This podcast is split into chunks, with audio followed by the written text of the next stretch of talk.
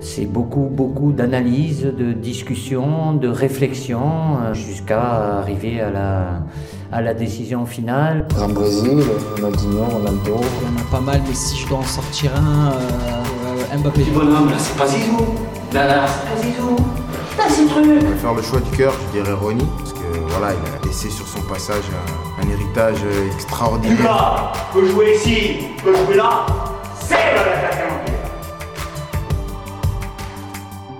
Bonjour à toutes et à tous, bienvenue dans cet épisode 14 de Jeux en triangle, un épisode euh, enregistré le jour de France-Allemagne, mais publié à 3 jours de la finale de l'Euro. Comme chaque semaine, on va prendre 3 joueurs et échanger autour de leur parcours, de ce qu'ils nous ont laissé comme souvenir, et puis les classer à la fin en 3 catégories, titulaires sur le banc au placard.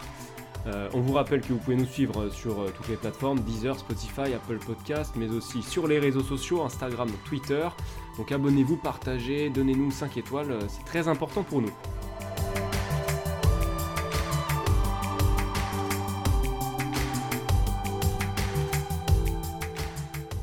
Allez, on se lance dans le vif du sujet. Pour ce 14e opus, on continue, euh, enfin on reprend pardon, avec des attaquants. On a du gaucher, du droitier, du petit, du plus grand, du Barça, du Liverpool, mais surtout beaucoup de talent. On parle de trois buteurs qui ont tous pris leur retraite en 2019 après avoir sévi pendant près de 20 ans. C'est parti pour un débat autour de Fernando Torres, Robin Van Persie et David Villa. Préparez vos toasts, c'est un épisode caviar avec une touche de Van Persil. C'est parti pour l'échauffement.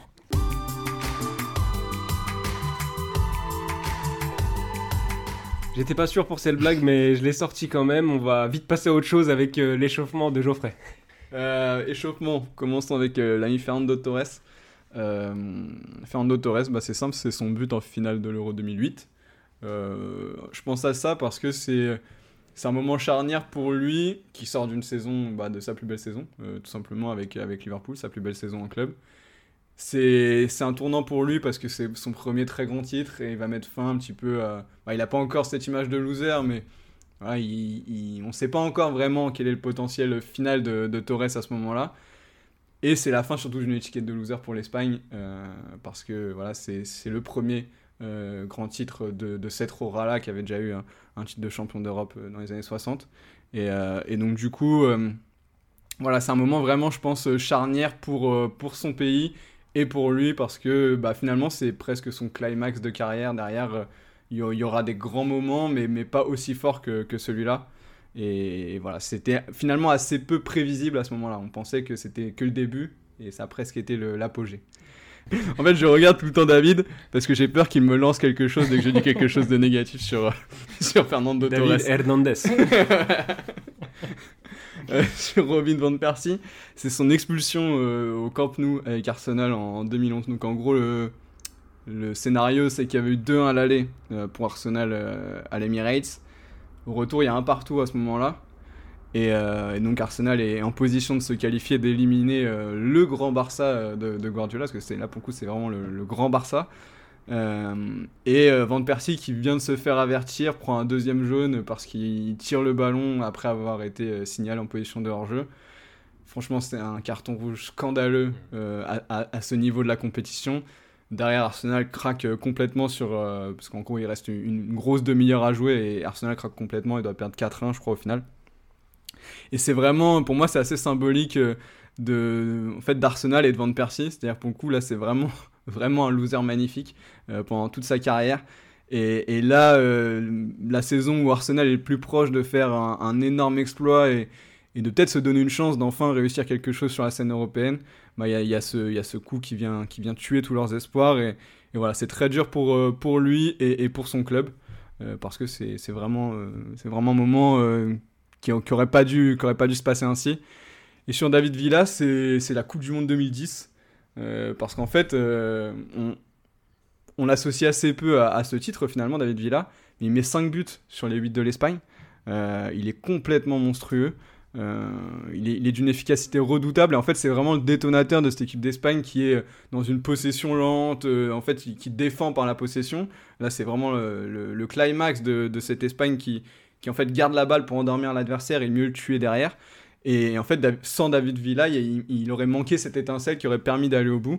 Et euh, voilà, c'est vraiment le, pour moi le, là où on a vu Villa à son top. Et en plus, bah, voilà, dans, un scénario euh, où il va amener son équipe à, gagner la Coupe du Monde. J'enchaîne avec euh, Villa du coup. Alors j'ai déjà évoqué ce souvenir quand on, quand on parlait de, de Xavi.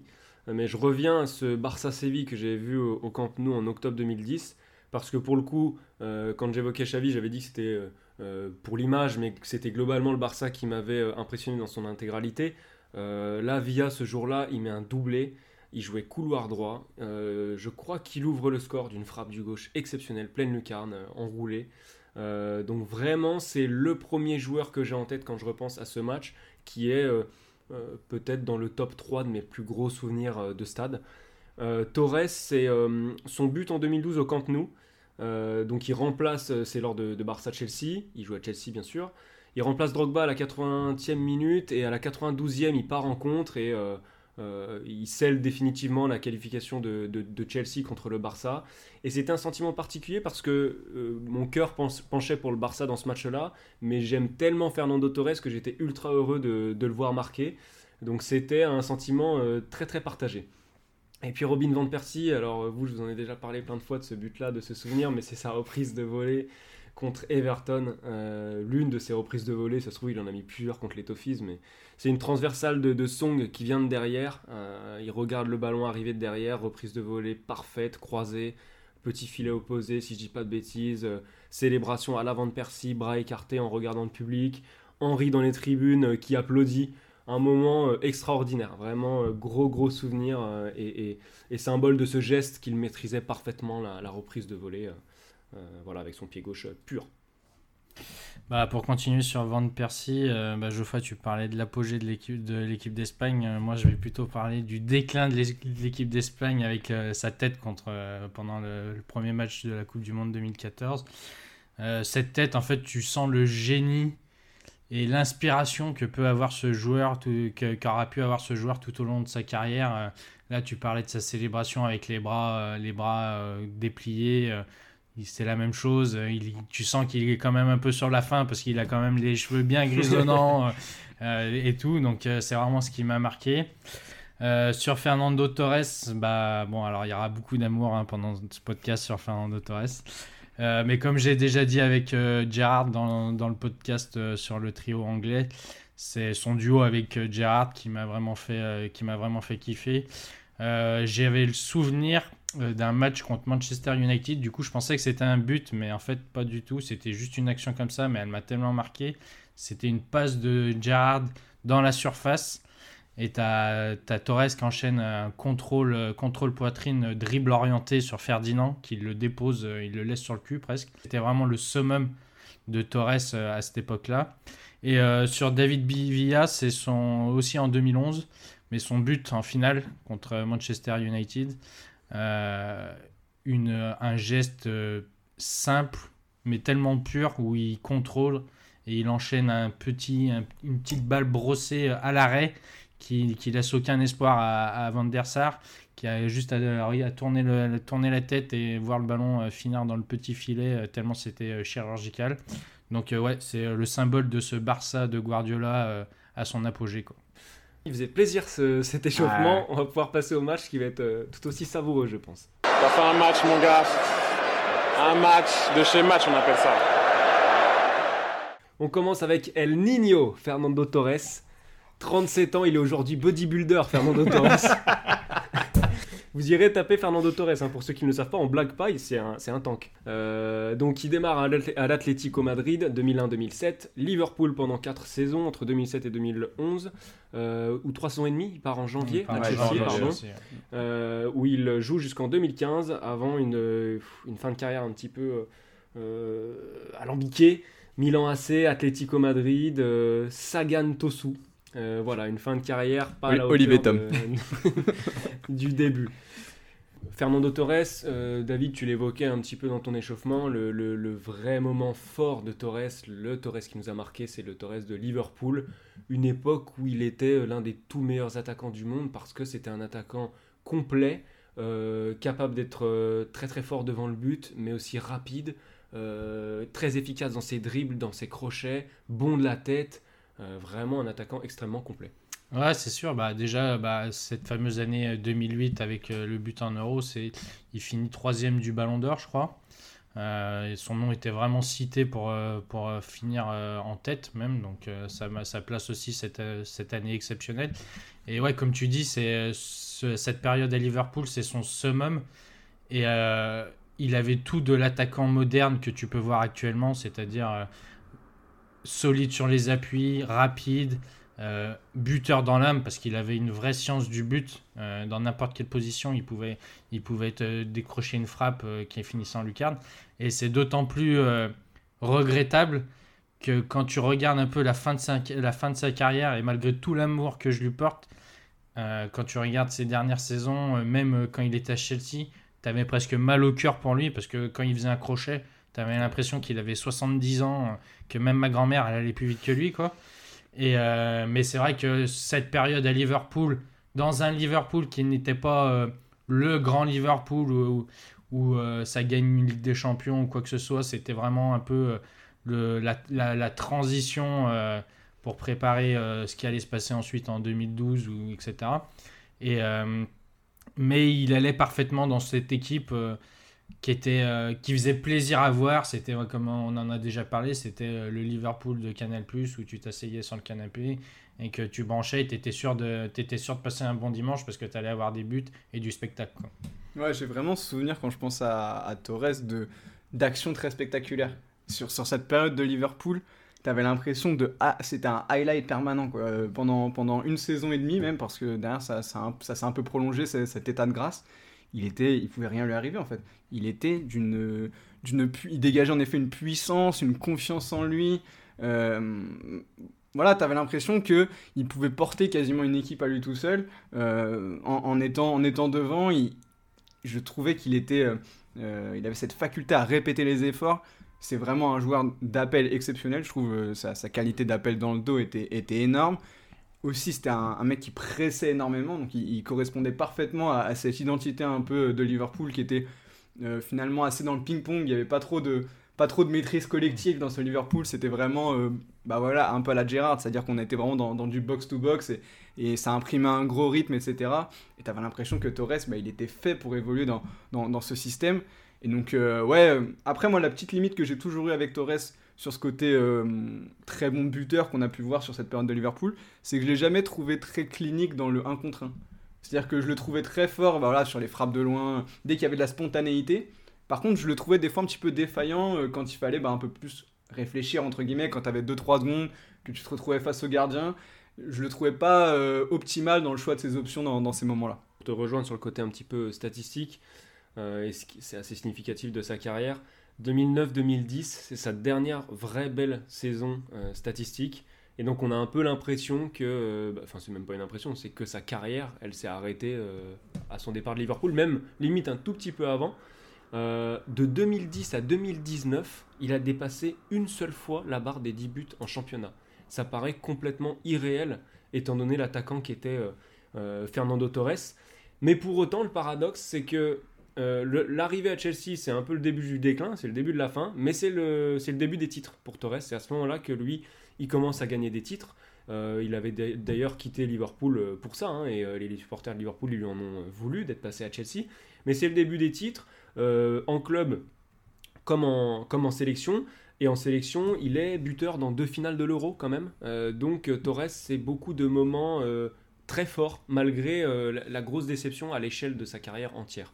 Ouais, c'est sans extrapoler ce qui se passera après, mais ce qu'on dira plus tard. Mais c'est que oui, même malgré le fait qu'il soit sur le déclin, il a toujours réussi à trouver ce petit moment décisif pour, euh, pour faire euh, pour, pour qu'on se rappelle de lui. Euh, on parle de quand Chelsea gagne sa, sa, Ligue des Champions en 2012, il marque pas de but, mais c'est lui qui amène le c'est lui qui amène le corner décisif sur la tête de Drogba. Alors l'Euro 2012, c'est vraiment une une orgie de l'Espagne. Donc on peut pas vraiment dire qu'il apporte sa pierre à l'édifice, mais, mais il met ses 5 buts, euh, il marque en finale. Donc il y a vraiment des, moments marquants où tu sais que où tu te rappelles que Fernando Torres a été dans ce match, à la différence de, moi j'extrapole, mais à la différence d'un David Villa qu'on parlera plus tard, qui a peut-être fini meilleur, qui est peut-être meilleur buteur de la Roja et meilleur buteur de l'Euro 2008, mais au final, tu te rappelleras moins de lui que d'un Fernando Torres ou que d'un André Iniesta en 2010, ou, vu que c'est lui qui met le but, le but vainqueur. Donc il y, a, y a ce côté, je suis sur le déclin, mais j'arrive à rester un peu dans l'histoire. Bah, en fait, ouais, je trouve que avec le parallèle avec Villa est pas mal, c'est que euh, pour, pour Torres, son poids vraiment dans, dans, dans les titres, euh, qui, les grands titres qu'il a eu avec Chelsea, avec l'Espagne, je trouve est inversement proportionnel à l'image qu'il en a laissé.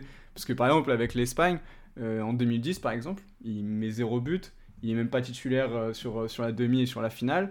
En 2012, en effet, il y a ce but, ce but en finale, mais il joue quasiment pas de, la compétition. Et sur cette, sur, cette campagne de Ligue des Champions 2012 euh, avec Chelsea, bah voilà, comme tu le disais tout à l'heure, quand il marque son but au Camp Nou, il entre à 10 minutes de la fin, c'est vraiment un, super sub quoi, pour, pour cette formation de Chelsea. Donc, euh, donc en fait, c'est quelqu'un qui va avoir un poids très important dans l'imaginaire, alors que finalement, sur le terrain, à cette époque-là où il va gagner des titres, bah, il, il, est une troisième, une quatrième option, un mec qui sort du banc et, qui a plus le poids qu'il avait au, pic quand il était euh, bah, voilà, entre 2006 et 2009, qu'on va dire.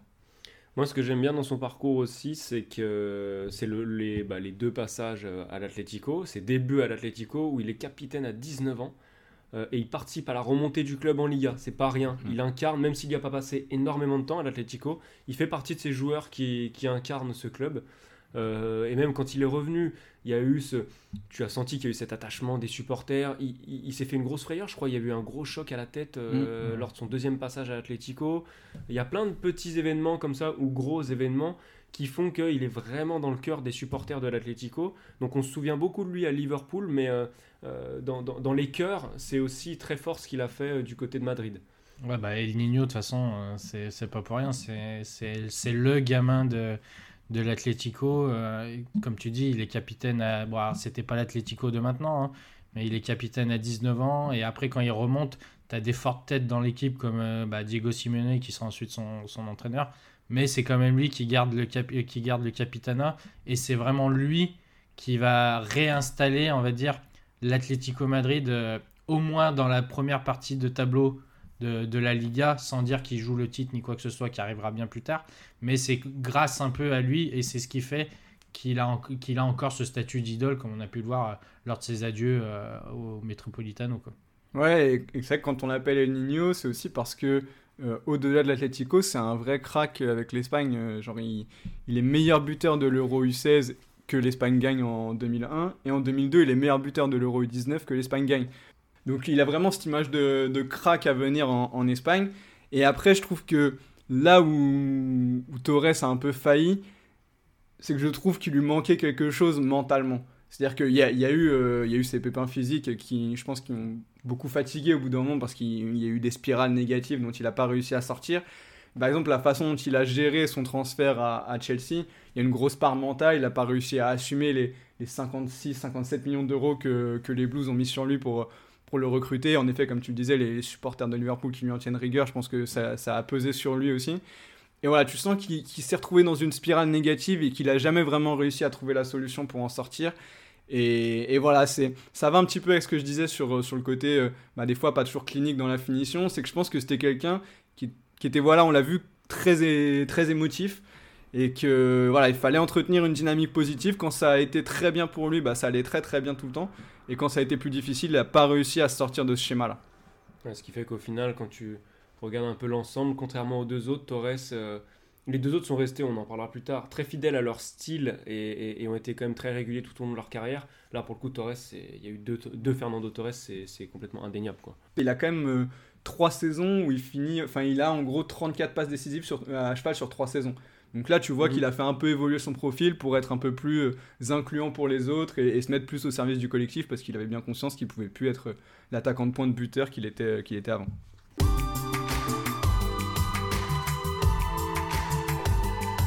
On enchaîne avec Robin van Persie, attaquant euh, néerlandais de 37 ans aujourd'hui. Donc bon, un âge où, certains continuent de sévir d'ailleurs. 1m83, euh, pour lui, euh, l'aventure euh, commence au Feyenoord Rotterdam, même s'il y a eu au tout début l'autre club de Rotterdam, mais j'y reviendrai peut-être après. Euh, donc trois saisons là-bas, puis euh, le grand saut vers la première ligue euh, à Arsenal entre 2004 et 2012. Ensuite United entre 2012 et 2015, puis une fin de carrière du côté de Fenerbahce avant un retour à, Feyenoord pour une, petite saison. Robin Van Persie, on en parlait tout à l'heure, enfin Geoffrey, tu en parlais, sur le côté un peu joli, joli loser quoi. C'est vrai que Van Persie, joueur assez régulier, pas mal de gestes spectaculaires, mais très peu de, titres au final dans sa carrière, c'est vraiment ce qui lui manque. un seul titre de champion avec, Manchester United en 2013. Après, je trouve qu'il a une. C'est une question de circonstance en fait. C'est qu'il arrive après le grand. Quand il arrive à Arsenal, c'est la fin du grand Arsenal euh, de Wenger, euh, des Invincibles, on va dire. Euh, quand il arrive à United, on est pareil sur, sur un espèce de déclin de Manchester. C'est la fin de la grande période Ferguson. Donc c'est vrai qu'il n'a pas été aidé par, par les contextes dans lesquels il est, il est arrivé à chaque fois. Mais après, voilà, il est, aussi, il est aussi un peu responsable parce que, par exemple, avec les Pays-Bas, ils avaient aussi une génération pour, euh, pour faire de grandes choses. Et bah, finalement, ça s'est toujours conclu par des échecs, même si des fois ça se joue à pas grand-chose. Bah, voilà, la finale de, la finale de 2010, les, les trois joueurs, euh, la finale de 2010, les trois joueurs dont on parle aujourd'hui sont impliqués dedans. Voilà, si elle tourne du côté des Pays-Bas avec l'action de Robben, on n'a peut-être pas la même perception de, de Van Persie. Mais c'est vrai qu'il y a, cette image de loser et bah qui, lui colle à la peau. Et pour moi, c'est complètement justifié parce que même si c'est pas que de sa faute, on sent qu'il a manqué un petit cap pour, euh, pour être aussi décisif dans des moments importants. Tu parles de 2010, mais il y a même 2014 au final, où les Pays-Bas finissent troisième. Ça peut euh, complètement changer euh, l'image qu'on a de lui. Pour revenir à cette fameuse expulsion contre le Barça, donc c'est une expulsion qui est vraiment, qui est vraiment bête et qui, n'a pas lieu d'être. Mais ça pose aussi un peu cette question, moi, que je me pose sur Van Persie, c'était est-ce qu'il avait vraiment ce caractère de leader? Est-ce qu'il était assez fort psychologiquement pour pouvoir rendre ses, coéquipiers euh, meilleurs? Parce qu'en en fait, il fait des stats. Il y a euh, ses stats à Arsenal et même après à Manchester, elles sont exceptionnelles.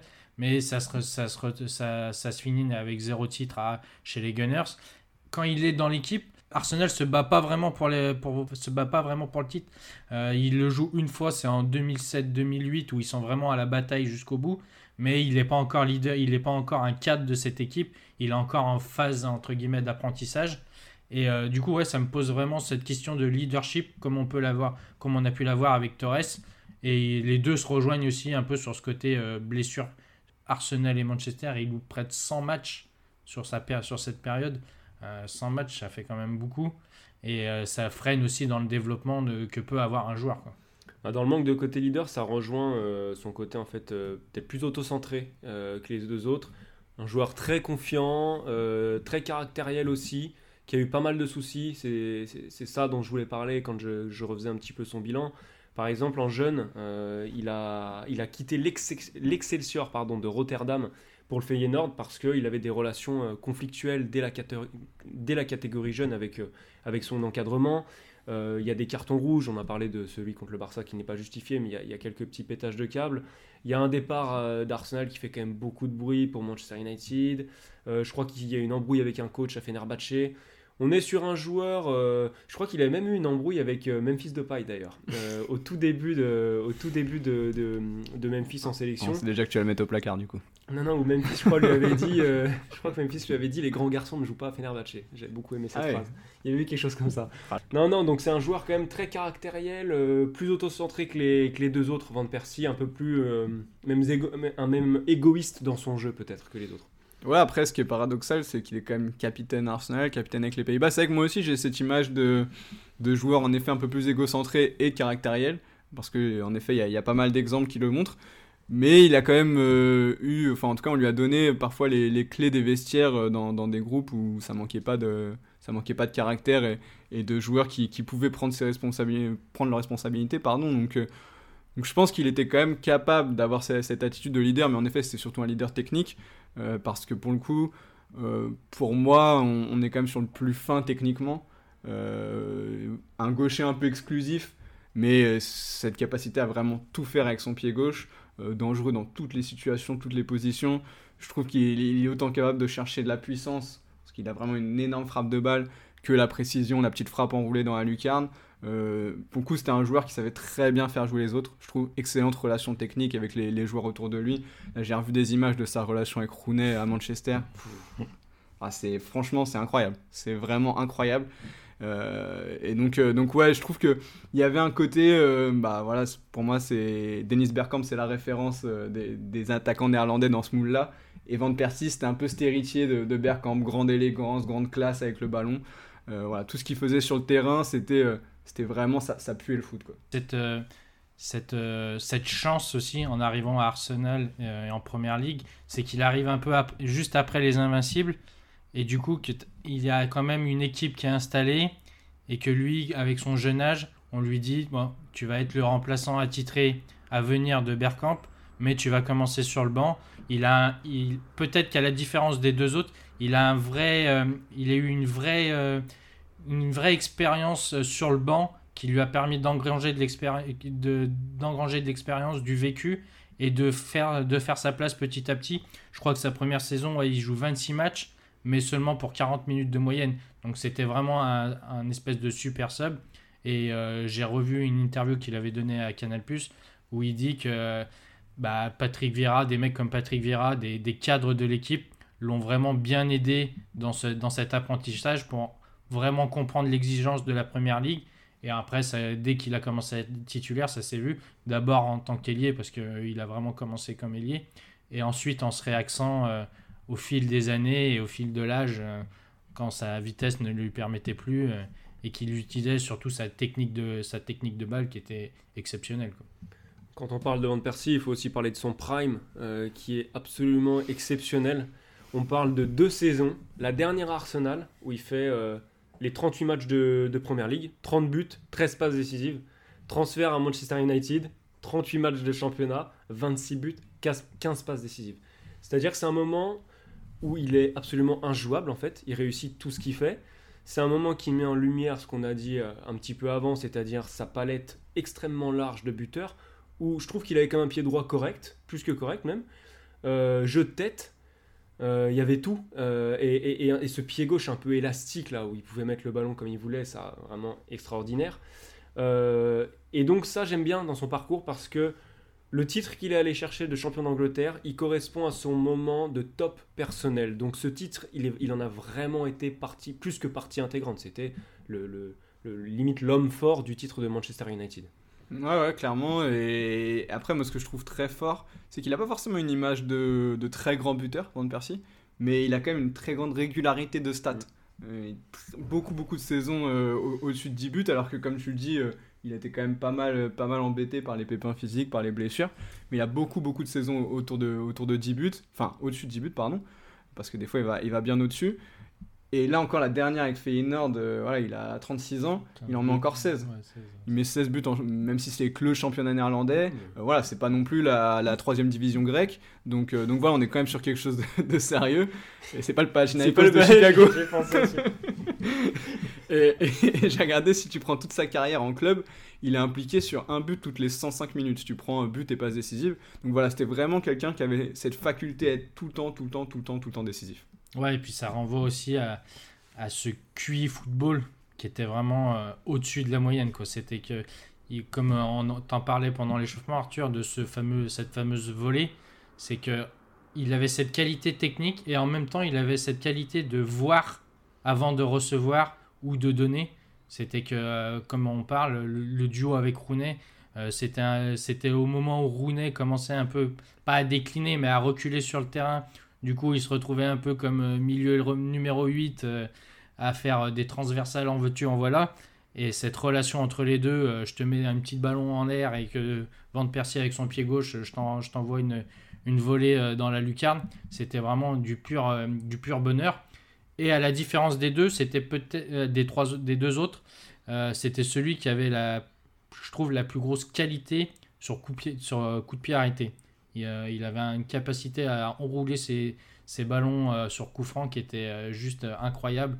je me souviens de 2-3 coups francs enroulés au-dessus du mur en pleine lucarne en première ligue, c'était quand même quelque chose. Ouais, même pour même pas forcément les coups francs directs, aussi les coups francs où tu serres les coéquipiers, où tu mets le ballon dans la boîte, ça arrivait toujours enroulé, tendu. Les coups francs qu'on demande à des, attaquants en fait. Il finit avec 99 passes décisives en, club, c'est au-dessus des deux autres assez nettement. Euh, c'est un joueur qui avait démarré milieu offensif Donc peut-être que ça l'a aidé aussi à travailler ce côté euh, forcément relation avec les partenaires, euh, ca- capacité à les servir dans les bonnes conditions. Et puis sur le côté attaquant, il avait aussi une grosse qualité d'appel de balle, je trouve, notamment en profondeur, je le trouvais très très bon.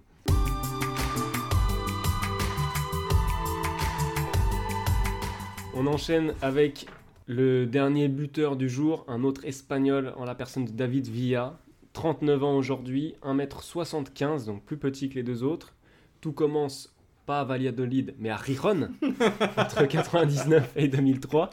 Saragosse, puis il explose complètement au FC Valence entre 2005 et 2010, club dont il marque euh, l'histoire. Le Barça pendant trois saisons euh, assez mouvementées. L'Atlético pendant une saison, et puis euh, il va ensuite terminer de manière un peu plus exotique. Il y a New York City. Au tout début de son expérience à New York City, euh, donc qui dure 4 ans, il y a un prêt à Melbourne, euh, club partenaire, il me semble. Ouais. Et puis euh, la fin au Japon du côté du, du Vissel Kobe. On commence peut-être avec le David Villa, de, pas par ordre chronologique, mais le David Villa du FC Barcelone, où il a fait partie d'un trio euh, irrésistible avec euh, Lionel Messi et, et Pedro. Un David Villa qui jouait sur le côté, euh, parfois à gauche, parfois à droite, ça, tournait beaucoup avec Pedro, même avec Messi forcément, qui dézonnait beaucoup et qui, qui permutait beaucoup. Euh, et qui a mis donc en, valeur le côté euh, très polyvalent de Villa, son côté un peu ambidextre aussi, et qui résume bien ce joueur qui, est, qui était un excellent joueur de côté, mais aussi un, un excellent joueur d'axe. Il avait à peu près tout, David Villa. Ouais, c'est ça, c'est comme tu dis, un bidextre et tout. Et ce, ce décalage sur un côté, euh, ça lui a permis déjà de, marquer des buts euh, exceptionnels, des enroulés, etc. Mais ça a aussi permis à Messi de se réaxer et aussi au jeu barcelonais de pouvoir être mis en place comme il faut. Parce que euh, il, entre, il, a, il rentrait parfaitement dans cette case de joueur qui avale les espaces et qui, qui fait jouer la profondeur quand as un Messi qui décrochait et qui était moins, moins avare d'appel ou quoi que ce soit. Et du coup, je trouvais qu'il rentrait parfait- parfaitement dans cette case et dans cette case qui, qui- qu'on qu'on parle du Barça, mais qu'on peut aussi mettre sur, euh, sur l'Espagne, ou comme on en a parlé déjà, c'est que euh, dans ce jeu euh, de possession où tu es prêt à endormir la, la défense, son jeu d'appel, malgré sa petite taille, etc., son jeu dans la profondeur, permettait aussi de débloquer un bon nombre de situations. Ouais, son, son jeu de rupture, c'est clairement ce qui, ce qui a fait la différence avec le, avec le Barça, avec l'Espagne. Moi, je trouve que, que le Barça de, de Villa, euh, c'est un Barça encore meilleur que le Barça de 2009. Je trouve que c'était le joueur qui complétait encore mieux les qualités de, de ton leader qui était Messi et même des, des, des joueurs qu'il y avait autour, des, des Iniesta, des Xavi. Et les qualités de, de David Villa s'inscrivaient parfaitement dans, dans ce qu'avait besoin euh, ce, ce Barça de Guardiola. Et je pense que d'ailleurs, c'est pas du tout un hasard si euh, le fait qu'il se, se casse la jambe et fracture du tibia dans le courant de la saison 2011-2012, même si tu sens que ce, que ce groupe il est un petit peu lassé, un peu fatigué, mais c'est pas un hasard si ça va commencer vraiment à, décliner dans, cette saison-là, parce que ce qu'il apporte est vraiment essentiel à la réussite du Barça. Et, c'est vrai qu'on on n'associe pas du tout cette réussite du Barça 2010-2011 euh, à, à enfin on l'associe un petit peu, mais, mais on va avoir 4, 5, peut-être même 6 joueurs ou 6 éléments, si on compte Guardiola euh, comme, comme un élément euh, à mettre en avant avant lui. Alors que vraiment, pour moi, c'est lui qui fait basculer ce, Barça dans une autre dimension. C'est vrai que ce que j'aimais beaucoup, moi, et, qui était très utile au Barça, c'était ses appels en diagonale, en partant, euh, bon, parfois du côté gauche ou du côté droit. J'adorais ces appels en diagonale. Il était évidemment avec les, les bonhommes qui avaient derrière toujours servi dans de bonnes conditions. Très euh, lucide dans les 1 contre 1, David Villa. Euh, bah, forcément, le fait d'être un peu ambidextre l'a aidé là-dedans, mais vraie qualité de, de, de 1 contre 1. Et ce que j'aime, c'est sa, sa capacité d'adaptation au Barça. Alors certes, il, il venait du, du FC Valence, il connaissait ce championnat, mais on peut vous en sortir à l'appel des attaquants qui sont allés au Barça et qui se sont cassés les dents avec la concurrence, avec le contexte, etc. Lui, sa première saison, c'est directement une cinquantaine de matchs disputés, vingtaine de buts. Euh, voilà, pas de problème. Euh, J'explose tout à Valence, j'arrive au Barça et je m'inscris dans un rôle euh, moins de, buteur destiné à porter l'équipe, mais dans un rôle complètement différent qui me va tout aussi bien en fait. Ouais, c'est un peu bah, le reproche qu'on pourrait lui faire, c'est que, à mis à part à Valence, il a jamais été vraiment la pièce centrale d'un vrai projet. Quoi. Comme tu l'as dit, Geoffrey, quand tu parles du Barça euh, 2011 ou même 2010, tu vas citer Xavi, tu vas citer Iniesta, même Puyol, même peut-être même Valdés, bien avant lui. Et en, Espagne, c'est exactement la même chose. C'est que comme on en a parlé bah, juste avant avec Torres, c'est que Villa, tu il finit meilleur buteur de l'Euro 2008, euh, il est meilleur buteur de la, sélection, et pourtant, euh, entre guillemets, son poids dans l'histoire de la Roja génération dorée, il va être bien en dessous de ce qu'il a pu apporter.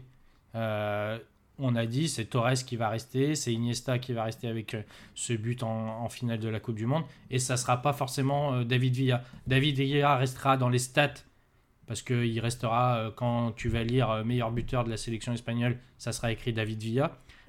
Dans le, ressenti des, gens, ça sera pas lui la tête d'affiche. quoi. Ouais, je sais pas si c'est dû à son profil euh, euh, discret, on va dire. C'est quelqu'un qui s'est penché très peu dans les médias, euh, que tu voyais assez peu finalement. Mais c'est vrai que c'est assez étonnant parce que je trouve que sur le terrain, avec son activité, son volume, c'est quelqu'un, comme tu le disais, quand il marque son but en finale de Ligue des Champions en 2011, il limite à pleurer, il, se jette par terre. Il avait cette intensité, je trouve, mais, permanente. Il était tout le temps, tout le temps à 110%, je trouve. Et il avait un volume physique. Euh, pour le coup, bah, pour rentrer dans, ce Barça-là, fallait être capable d'aller au pressing, de faire les efforts, euh, sachant que voilà, tu savais que tu allais défendre à 10 parce que Messi, il allait globalement marcher tout le match. Donc, il avait tout le temps ce- cette capacité à aller au pressing, disponible pour ses partenaires, ça répétait les efforts. Je trouve que pour le coup, c'était vraiment quelqu'un que tu voyais beaucoup sur le terrain, mais en effet qui marque pas les esprits parce que peut-être qu'il manque des moments iconiques et peut-être une personnalité un peu effacée.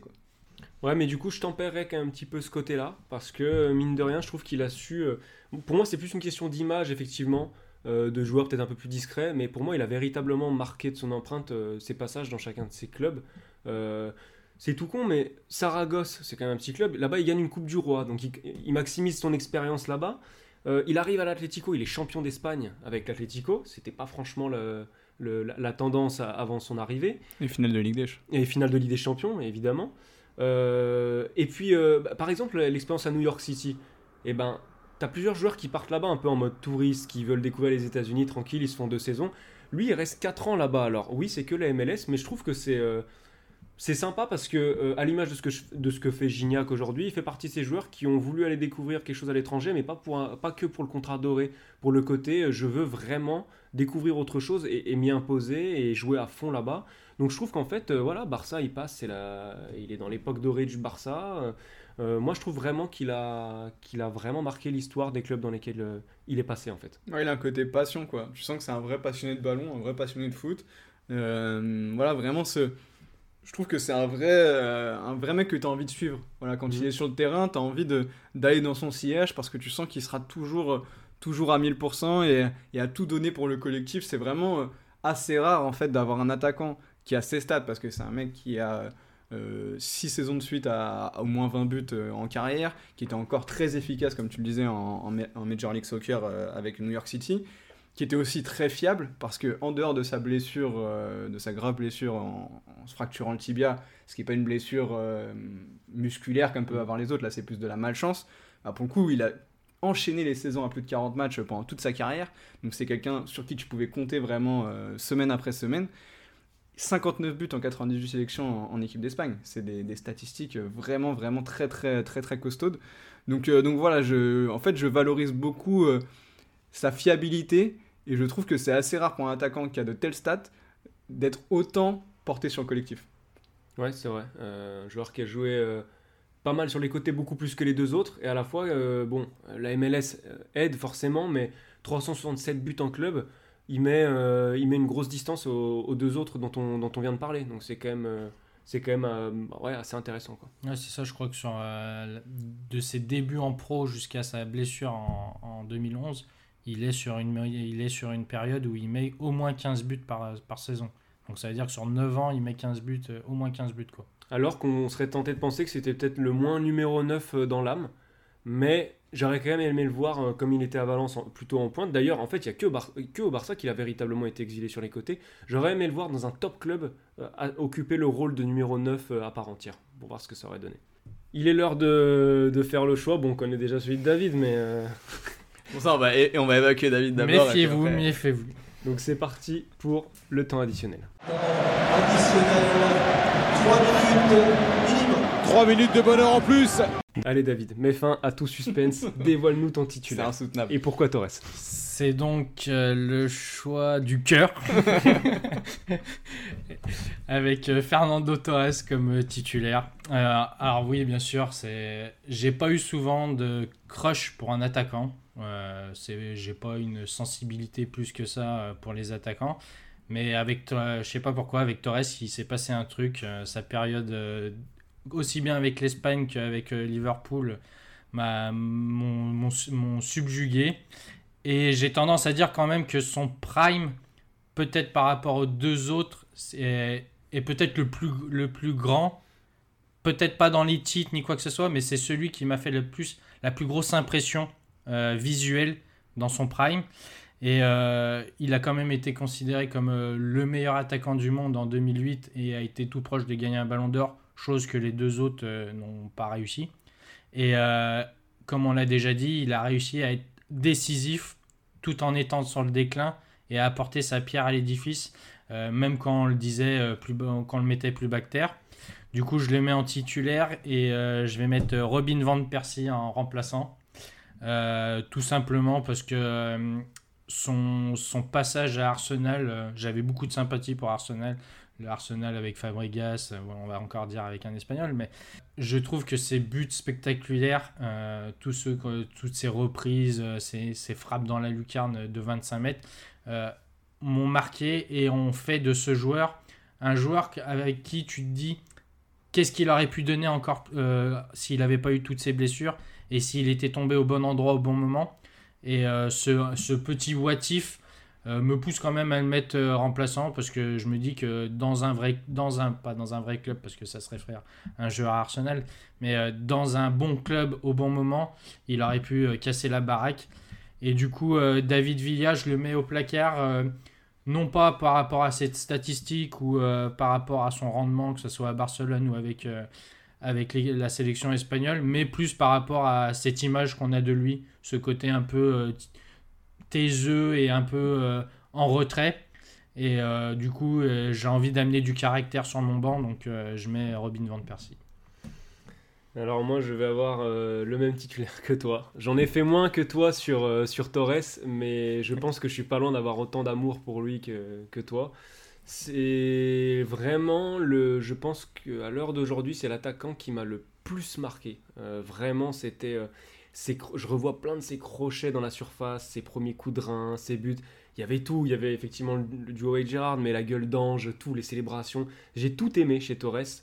Euh, et, et donc, euh, pour son prime, un petit peu comme toi, David, je vais le mettre au-dessus de, au-dessus des deux autres, même si Van Persie est peut-être pas loin quand même. Euh, et puis pour le fait, pour revenir su- sur ce qu'on a dit tout à l'heure, hein, le fait qu'il a eu beaucoup de moments forts, des buts très importants. On se souvient de Torres, tout simplement, c'est quelqu'un qui a marqué les esprits de tout le monde. Et je le mets titulaire euh, pour ça, parce que même s'il est moins en forme, il va être décisif pour mon équipe potentiellement.